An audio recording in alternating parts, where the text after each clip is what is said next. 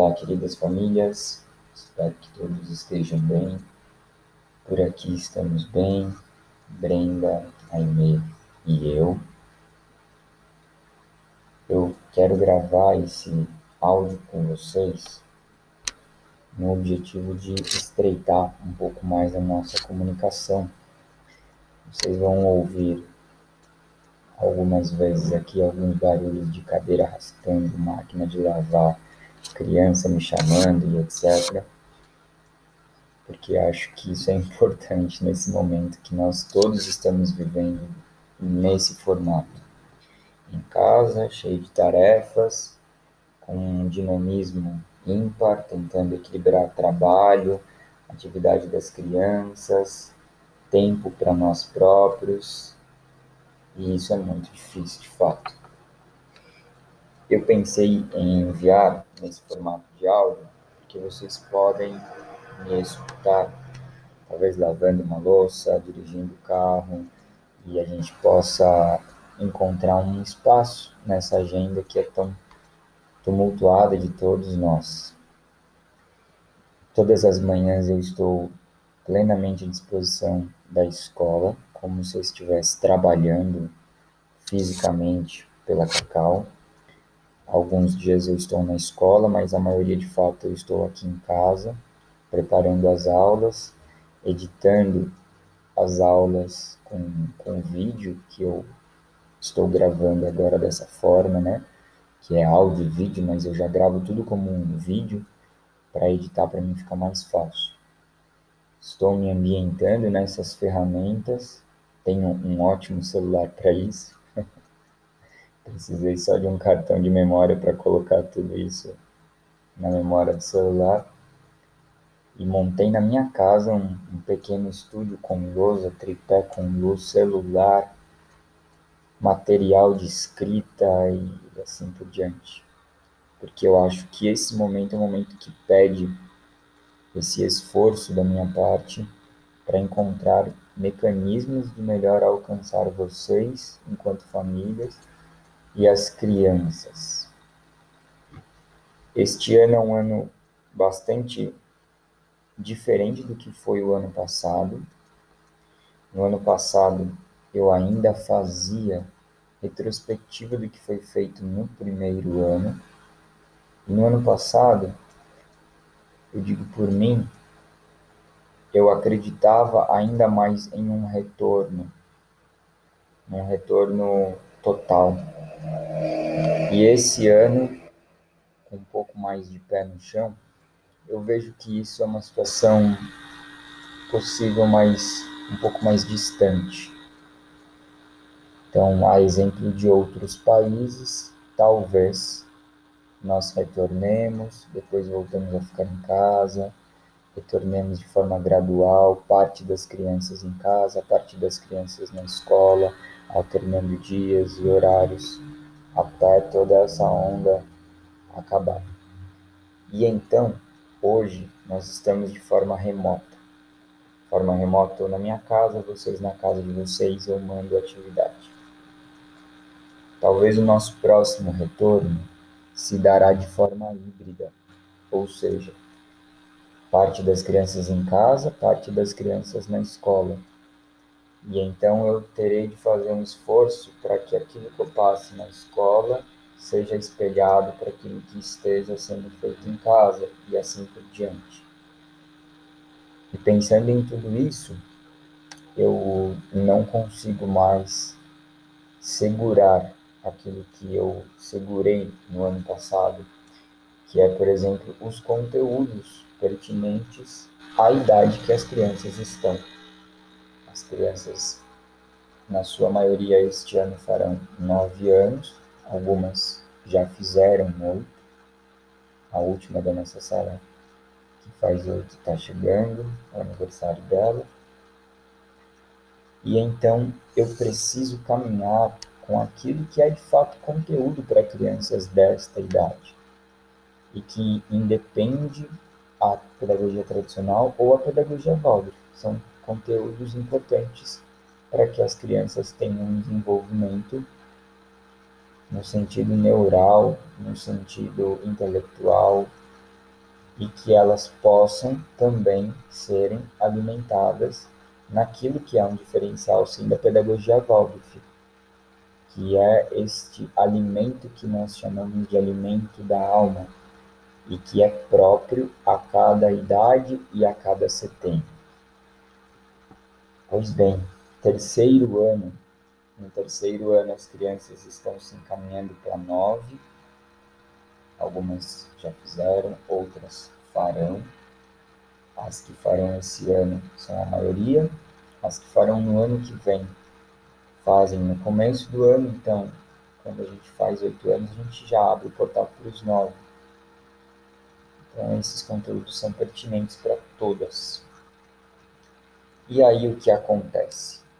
Aos nove anos, no sentido de desenvolvimento da criança, ao olhar da antroposofia, ela entra num estágio que é um estágio que a gente chama até um estágio crítico, é uma crise, chamada de Rubicão. Talvez vocês já tenham ouvido esse termo, alguns por mim, outros ouviram por outras pessoas ou outras pessoas de outra escola Waldorf ou já ouviram esse por conhecerem a antroposofia.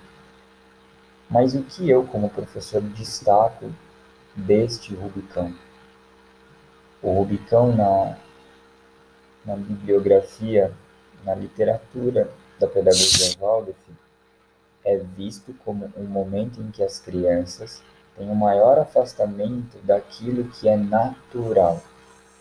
Elas, de fato, fazem uma cisão, uma primeira cisão com aquilo que é natural. Aquilo que é natural no sentido do que está mais perto do nascimento delas. Ou seja, o mais próximo que elas estão do nascimento delas, quanto mais nova essa criança é, mais ela tem ligação com o plano espiritual, uma vez que nós entendemos que crianças, todos nós, fazemos ainda uma ligação do espiritual até a encarnação na Terra, em um corpo físico. Portanto, crianças que acabaram de nascer têm uma ligação maior com o plano espiritual e ao longo da nossa vida nós vamos cada vez mais afunilando esta ligação para que ali numa idade perto dos 33 anos a gente esteja completamente encarnado na Terra e depois disso a gente volta a fazer uma parábola em direção ao plano espiritual. As crianças de 9 anos, elas estão em qual momento disso? Elas estão em um momento em que o plano espiritual começa a se afastar delas, mas a matéria ainda não é tão entendível. Nós entendemos conceitos abstratos, nós já conseguimos nos entender como indivíduos vivendo no planeta mas as crianças ainda não, elas estão no meio desse passo. Então, para dar esse passo, elas precisam de coragem, equilíbrio e precisam de muita vontade também. E esse passo que as crianças darão para, de alguma forma, adentrar mais a matéria e encarnar mais, é um passo que para elas traz um sentimento de solidão um sentimento de estar só. Isso Rudolf Steiner traz como um primeiro lampejo de um individualismo. A criança começa a se ver mais como indivíduo aos nove anos. E se ver como indivíduo é uma situação que pode ser muito complicada, porque em algum momento eu posso me sentir só. Sentindo isso só, eu posso ficar triste, acuado, solitário, sozinho e muito diferenciado do mundo. Isso tudo está gravado no momento que nós estamos vivendo, que é esse distanciamento social. Crianças não veem mais crianças da mesma idade. E crianças da mesma idade se curam elas vivem aquilo que o sociólogo Durkheim ele traz como solidariedade social. Elas têm o mesmo assunto, elas vivem uma vida parecida, elas têm o mesmo lugar numa hierarquia familiar, elas têm o mesmo tamanho, o mesmo corpo, vontades e desejos parecidos. E quando tudo isso é tirado delas, elas realmente vivem em volta de adultos ou de irmãos, mais novos ou mais velhos. E aí elas vão realmente caminhar para dentro de si. Pensando em tudo isso, e naquilo que também nos dá um embasamento antroposófico, que é o karma, ou seja, situações que eu próprio escolhi passar, eu vejo que essas crianças, elas são crianças muito corajosas, que escolheram encarnar em um momento que elas passariam por tudo isso.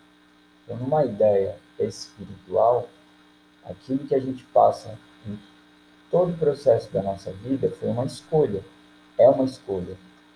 Então, nos tira um lugar de vitimismo de nossos pais, da nossa situação histórica e etc. E nos coloca num lugar de responsabilidade por passar aquilo. Por isso que eu hoje estou lançando mais outras formas de chegar até as crianças e talvez formas essas que se nós estivéssemos andando normalmente no nosso dia a dia seria um absurdo na pedagogia Waldorf por exemplo, como é que crianças de 9 anos ficam na frente da tela, escutando e vendo o professor, os professores. Contudo, eu hoje entendo que ser antropósofo e ser professor de crianças requer também estar na veia dos acontecimentos. Do acontecimento que hoje está passando por nós é de uma pandemia, de um momento de distanciamento social, e a ferramenta que nós temos para chegar às crianças são ferramentas sim tecnológicas. Portanto, eu hoje envio mais aulas para vocês e tenho um desejo muito maior de gravar vídeos e áudios. Estou aprendendo tudo isso por entender que essas crianças, no karma delas, delas já está escrito tudo isso. E o meu papel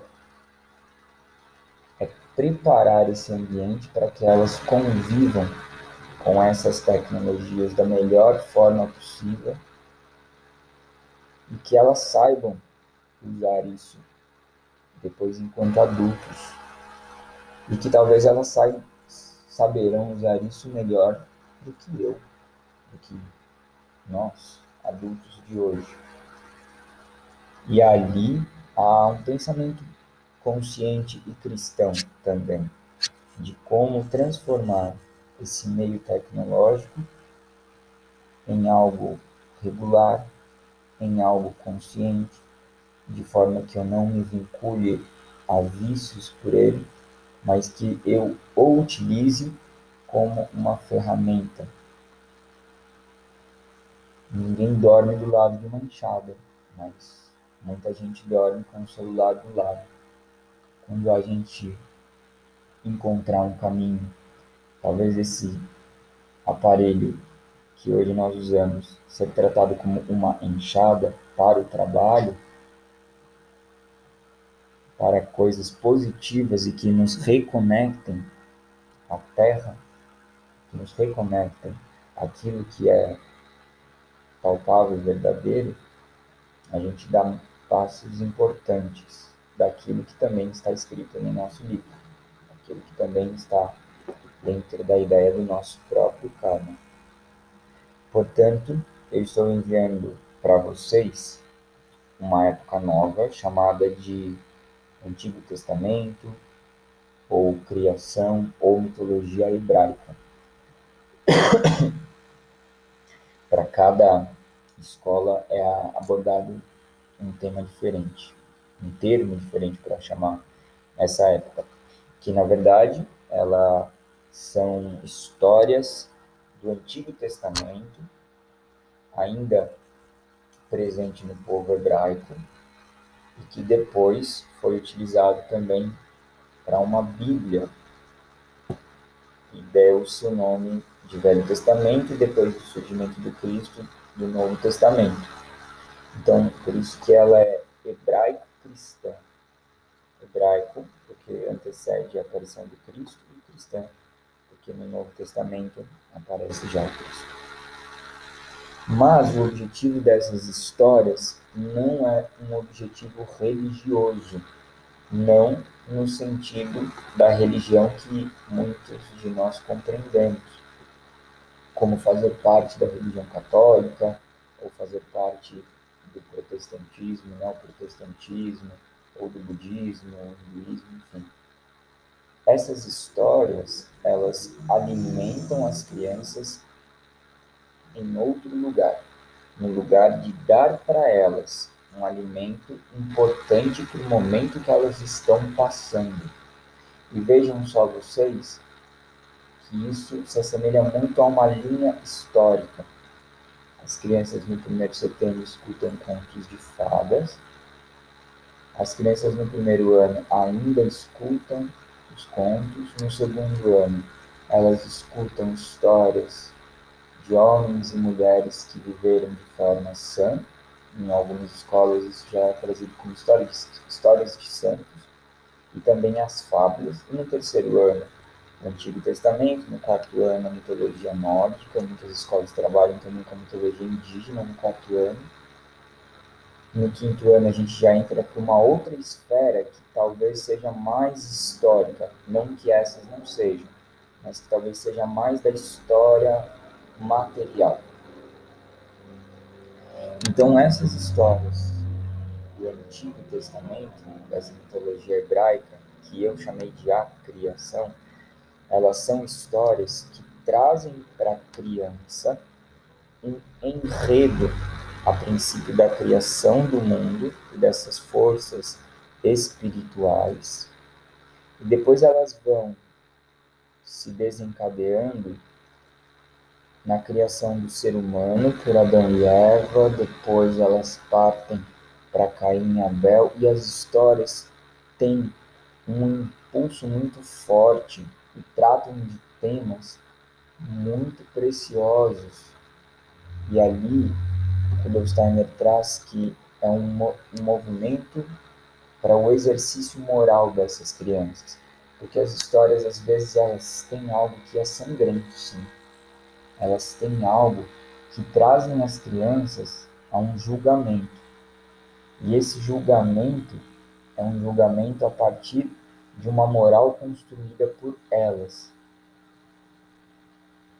O final das histórias muitas vezes não é um bom final, mas esse final das histórias que elas vão escutando de forma regular vai dando para elas um enredo talvez um incômodo que é importante ao crescimento. Porque depois dos nove anos vem os dez e que tudo isso muda. E elas abrem uma nova cortina na vida delas. Mas elas passarão por esses nove anos. Elas passarão por essa crise do Rubicão e é importante que elas passem da melhor forma e não deixem rastro para isso ser vivido em outro momento. Porque deixar rastro na biografia é algo preocupante. É como um, um, adulto maduro que vive como uma criança, porque enquanto criança ele não teve a oportunidade de viver como tal. E aí, como adulto, ele vive como criança. Nós todos temos isso. Todos temos nossos momentos de viver coisas infantis na vida adulta. O objetivo que as crianças têm com a pedagogia Waldorf é de viver com a maior profundidade possível aquilo que elas precisam viver naquela idade, para que quando elas tenham uma outra idade, estejam em outro momento, tudo aquilo seja passado, contudo, tenha sido a base para o presente delas. Portanto, essas histórias que eu estou enviando, elas são muito importantes e elas precisam de regularidade e continuidade. Vocês viram ali que tem uma história do primeiro dia da criação, do segundo dia, do terceiro, que foi até onde eu dei essa semana, e elas fazem no caderno aquilo que foi do dia anterior e não por um acaso. Então, por exemplo, hoje é dia 26 de março, eu contei o terceiro dia da criação. E a atividade que eu enviei para vocês é, é referente ao segundo dia. Por quê? Porque elas escutaram o segundo dia no dia anterior, tiveram tempo de dormir, acordar, escutaram uma novidade, que é o terceiro dia, e o que elas vão fazer se conecta ao passado, porque elas tiveram tempo de dormir com isso, e dormir, para a pedagogia Waldorf, é parte do processo pedagógico. Dormir significa levar para o plano espiritual aquelas histórias, tentar talvez trazer dessas histórias, esses ensinamentos, uma verdade de lá de cima e voltar com isso para ir para as mãos fazer uma escrita, fazer uma modelagem, desenho, uma pintura. Então, vejam a necessidade de isso ser vivido com ritmo, um dia depois do outro, depois do outro, depois do outro. Para o professor Waldorf, isso é uma lei. Ele precisa trabalhar dessa forma, porque aí tem sono e vigília e que tem a ver com vida e morte. Portanto, eu indico a vocês que encontrem um jeito de fazer essas atividades todos os dias e no mesmo horário. Eu sei que é difícil, eu vi ali pelo formulário, a maioria não consegue fazer no mesmo horário. Contudo, também está dentro desse livro do karma, aquilo que nós já escolhemos passar, esse nosso dia a dia que provavelmente virá. Nós ainda viveremos um período de forma remota, híbrida, para depois chegarmos no presencial. E então é muito importante que as crianças mantenham um ritmo parecido com o da escola. Acordem no mesmo dia, acordem no mesmo horário, durmam no mesmo horário, façam a lição no mesmo horário e assim por diante. Não é agora uma situação curta. Já se transformou na vida dessas crianças uma situação regular, uma rotina. Elas viveram um ano todo no ano passado dessa forma, completando um ano esse ano. Então, para uma criança de oito, ela viveu um oitavo da vida dela dessa forma. É muita coisa. Um ano para uma criança de oito, nove anos, de sete anos, a experiência temporal disso é muito diferente de um ano para nós. Vejam vocês, eu tenho essa imagem de quando eu era criança, a cada aniversário um dedo que vinha na minha mão completo era uma felicidade. E parecia que demorava para completar um outro dedo na mão. Hoje não mais. Hoje parece que os dedos vão se completando, a mão, o pé, mais uma mão, mais um pé. E aí a gente perde um pouco, talvez por viver vários anos mas as crianças não. Um ano de uma criança é relembrado por muito tempo na vida infantil dela na vida adulta dela. Nós lembramos muito dos nossos nove anos, lembramos muito dos dez, mas talvez a gente lembre pouco dos 22, dos 23.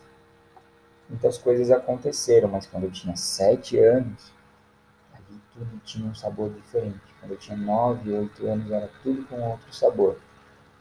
Então, por isso, é muito importante que as crianças vivam esse dia a dia do jeito que nós temos hoje condição de viver, que é de fato com a máquina de lavar batendo com criança mais nova em casa, com criança mais velha com atenção sendo perdida, mas que eles possam viver isso porque isso faz parte da vida deles e faz parte da escolha deles, e eles são muito mais corajosos e são muito mais equilibrados e fortes do que nós achamos. Eles estão prontos para isso. Eles vieram prontos para isso. Então a gente precisa alimentá-los dessa forma. A gente precisa olhar para isso como uma situação que também é de escolha deles. Por isso, eu estou enviando esse áudio aqui para vocês, em forma de podcast, uma, uma conversa minha com vocês, um monólogo mais informal, não em tom de, de palestra nem nada disso, mas como eu estou vendo essa situação, dividindo com vocês as minhas preocupações com o andamento pedagógico das crianças e por que, que eu estou me fazendo valer dessas ferramentas que estão me fazendo dormir um pouco melhor. Porque eu não estava dormindo bem, sabendo que as crianças ainda estavam com dificuldade de escrita, de leitura e talvez ainda estejam. Mas fazer o que eu posso fazer, o máximo que eu puder, me faz dormir melhor. Essa responsabilidade que eu tenho com vocês e principalmente com elas me deixa um pouco menos apreensivo que eu tô. Tô bastante querendo muito que, que a gente consiga construir algo possivelmente bom para elas durante esses tempos tão incertos e talvez tão bonitos.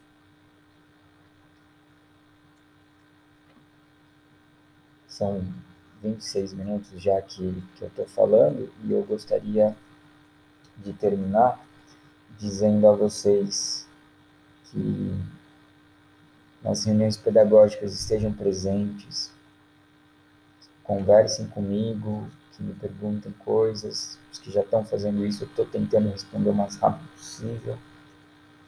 Eu estou realmente completamente disponível e aberto e aprendendo com as crianças e com vocês. Um grande abraço, seguimos firmes, eu estou forte por aqui,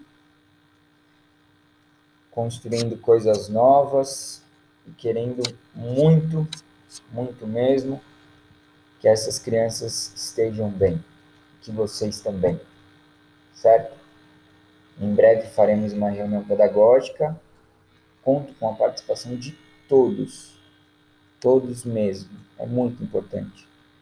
Somos uma sala de 20 famílias, 19 temos um gênero. Somos uma sala de 19 famílias mais 20 crianças. Então é muito importante que todos participemos, não só um, mas todos da família que, puderem participar. Certo? Por isso que eu não estou fazendo ainda essas reuniões, porque eu estou guardando para o melhor momento. Guardando para o momento que eu seja mais objetivo, tenha coisas mais precisas para falar e cuide bem do tempo de vocês. Um grande abraço a todos e para as crianças também. Tchau, tchau, gente.